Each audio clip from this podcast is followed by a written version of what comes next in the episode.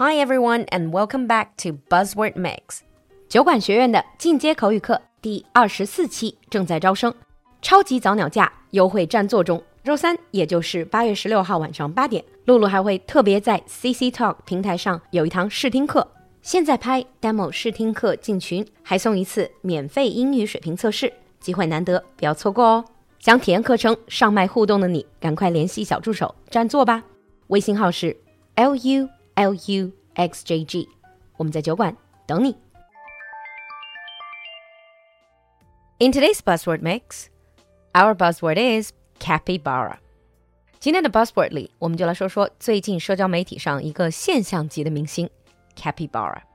如果你没有听过这个词，then listen to this。 capybara capybara capybara capybara capibara. Capybara. Capybara, capybara, capybara, capybara, 即使你不知道 capybara 这个词，听到刚才那段音乐，你是不是也悟了？Now just two months ago, if you asked me anything about capybara, I would have said "capy who?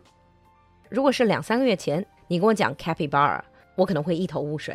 But these days, I am knee deep in saving cute capybara videos and searching for various capybara merch. 但现在我的手机里至少存了十段以上的可爱的 capybara 视频，并且我的某宝搜索已经加车了不少 capybara 主题的周边。So what is capybara? Well, capybara is an animal. It's basically like a big guinea pig. A capybara 就是被大家戏称为大耗子的水豚。And I'm sure not the only one addicted to these super chill animals. Videos containing the hashtag capybara have garnered over hundreds of millions of views on social media. 关于它的视频在全世界至少被播放了上亿次。So how does it look like? Measuring about a meter long and weighing 50 kg on average, capybara has the barrel body shape of a pig tiptoes around on its webbed feet, looks like an upsized guinea pig.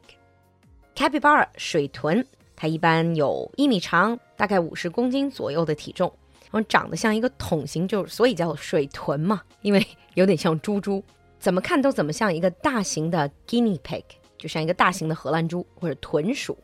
But what really sets it apart from other animals is that it exudes the nonchalance of a river stone. 但它最吸引人的是那种特别淡定、处变不惊的气质。英语里这个词 nonchalance，我觉得基本相对于我们说的这个一种死了活着都无所谓的气质。Now I'm sure you've seen all these cute videos about capybara, but let me share with you some of the fun facts about the animal. 接下来就跟大家分享几个关于水豚的热知识。Fact one: Capybaras are the largest rodents on Earth. 它们是世界上最大的啮齿动物。On average, they weigh about 50 kg. However, the biggest capybara ever recorded weighed a whopping 91 kg. That's definitely comparable to a fully grown human being. So they're probably larger than you imagine. Fact two, they're pretty much the semi aquatic jack of all trades. Native to South America, Capybaras like to be close to the water, hence can mainly be found near lakes, swamps, or rivers like the Amazon. 水豚是属于 semi-aquatic animals，它们属于半水生的动物，所以经常是在水域旁边出现。这种来自南美洲的动物，they are well adapted to stay both on land and in water. And on land, these furry creatures are surprisingly fast they can reach a speed of up to 35 kilometers per hour. 其实它们在陆地上可以达到三十五公里每小时的时速。And in water, capybaras exceptional swimmers and gifted with webbed toes, fast drying fur, and their eyes, nose, and ears located high on their heads to be able to hide away from predators while underwater. 而在水里，它们得天独厚的带蹼的脚趾 速干的皮毛，以及它们的眼睛、鼻子、耳朵都在头部很靠上的地方，所以它们可以整只埋在水下，只把鼻子、眼睛、耳朵露出水面，以此来躲过天敌。Fact number three: They take underwater naps. 因为他们经常有这种活着死了都无所谓的超级放松、超级 relax 的气质。When they're diving underwater, it's not uncommon for them to fall asleep underwater and to take a proper nap with only their noses sticking out of the water to breathe. 所以有的时候他们在潜水的时候会只把鼻孔露在水面，然后就在水里睡着了。Fact four: The capybara's diet is kind of weird. Well, capybaras are herbivores. 水豚呢，它是一种 herbivore 植食性动物。 那平时吃的呢，也都是比较正常的这些植食性动物会吃的，比如说植物了、草了。Sounds pretty normal so far, right? Well, wait till you see what they eat for breakfast. In the morning, capybaras will eat their own poop, their own feces. 水豚呢，它们的早餐是它们前一天吃的东西之后排泄出来的便便。The poop is rich in proteins thanks to all the microbes digested the previous day. So by eating their own poop, the capybaras are basically getting a second helping from the previous day's grasses. 之所以会这样，是因为前一天他们头次吃进去这个东西的时候，其实能消化吸收的养分不够。经过他们已经消化吸收排泄出来的 poop，给他们带来更多的营养和蛋白质。Actually, I recently learned there is a specific term for animals who eat their own poop. It's called coprophagous, meaning poop eating. Fact number five capybaras are surprisingly relaxed with other species. We already know they're pretty chilled, but they're actually very sociable. As well as being sociable among themselves, capybaras are also happy to hang out with other species. So they're often seen giving piggyback rides to all kinds of other creatures.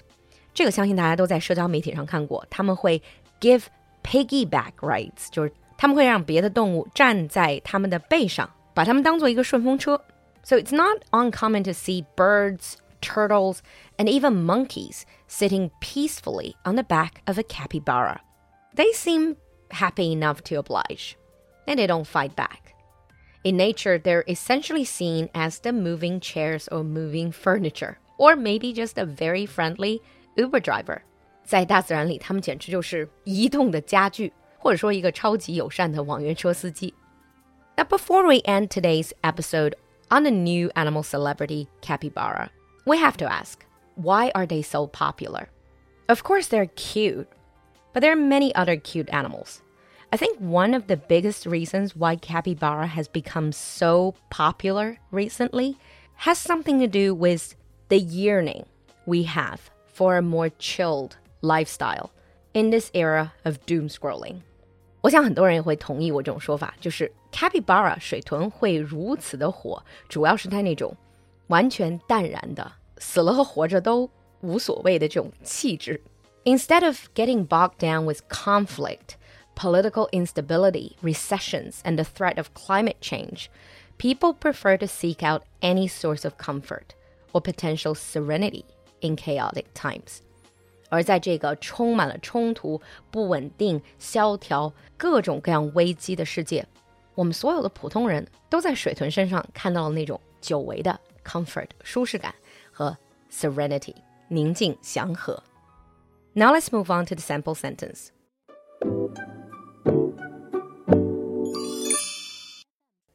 The super chilled capybara has become the latest internet obsession. The super chilled capybara has become the latest internet obsession. 你听懂了吗？关注公众号“璐璐的英文小酒馆”，来获取更多拓展内容。So, how many capybara videos have you watched? 期待你的分享，我们下期见。